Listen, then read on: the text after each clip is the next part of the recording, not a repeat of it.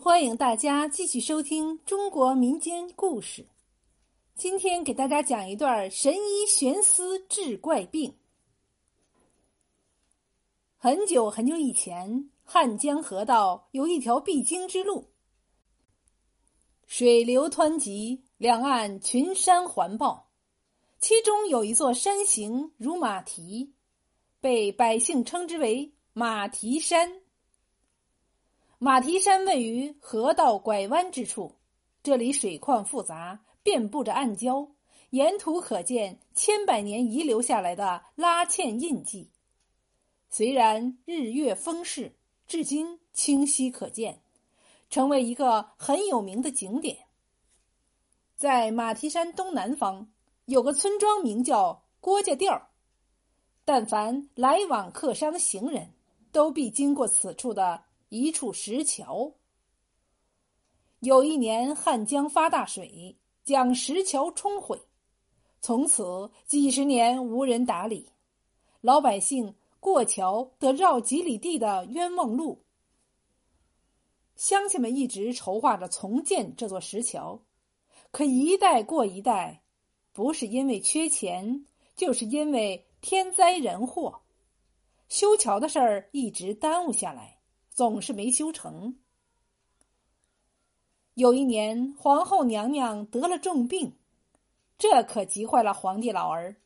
找来御医来看病不成，找来名医看病还是不成。皇帝老儿大发雷霆，将这些医生全部关押起来，然后张贴皇榜，昭告天下，抓捕天下的医生来给皇后娘娘治病。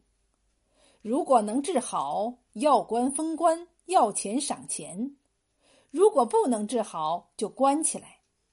若是皇后娘娘死了，就得给她陪葬。话说马蹄山下有个郎中，名叫郭永尧，世代从医，医术精湛高明，治好了很多的疑难杂症，在当地小有名气。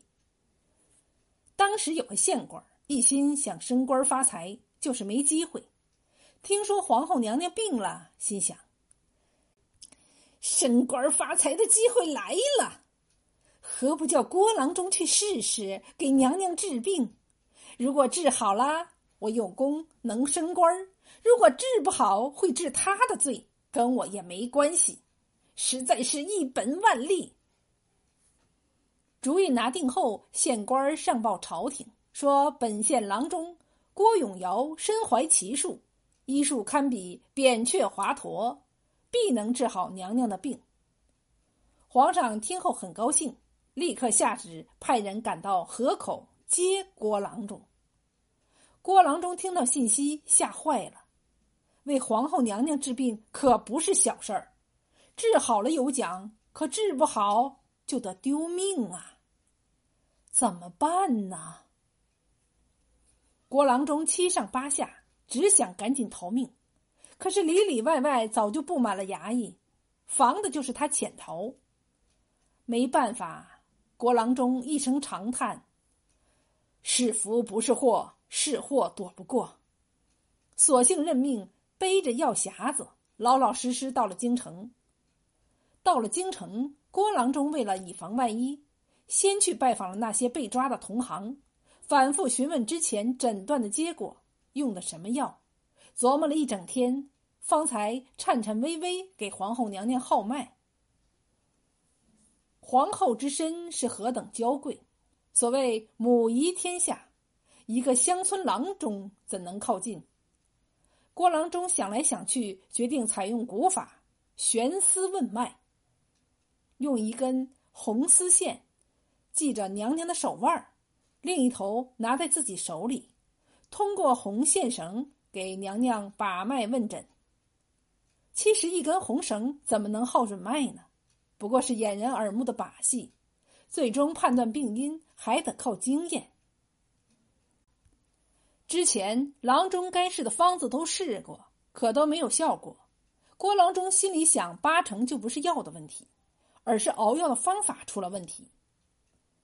郭郎中认真检查了皇宫里的各种药具器皿，发现这里穷极奢靡，捣药用的居然是金箔银杵，而皇后娘娘得的是焦木之症，这金克木，自然得不到效果，得用木杵玉帛，才能要效果。郭郎中立刻掏出随身带的家伙，亲自监工，给皇后娘娘熬药，还是原来的药方，连喝了十几天，娘娘的病真的好了。皇帝老儿高兴，把所有的医生都放了，县官也因推荐有功，官升三级，封了郭永尧神医的称号。皇帝老儿问郭永尧还想要什么，郭永尧想了想说。我不想做官，还做我的郎中。